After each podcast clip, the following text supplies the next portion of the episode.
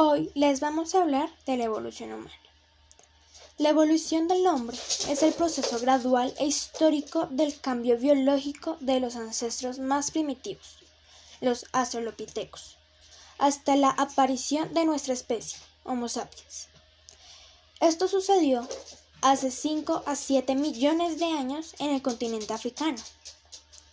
Antes de nosotros existieron numerosas especies que hoy se encuentran extintas pero prevalecen numerosas similitudes físicas, biológicas y comportamentales. La evolución humana inició cuando la población de primates del noroeste de África se dividió en dos linajes, de evolucionaron de modo independiente. Uno de ellos permaneció en los árboles y el otro en las llanuras. Sus etapas son Australopithecus, fueron los primeros primates en caminar erguidos.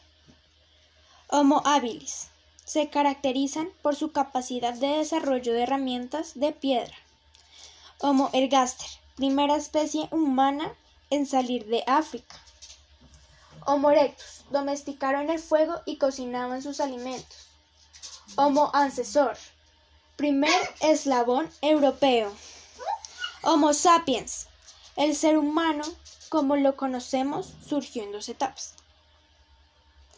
La premoderna, que son con sus cráneos no eran esféricos y tenían su frente vertical, y luego los humanos modernos de hoy en día.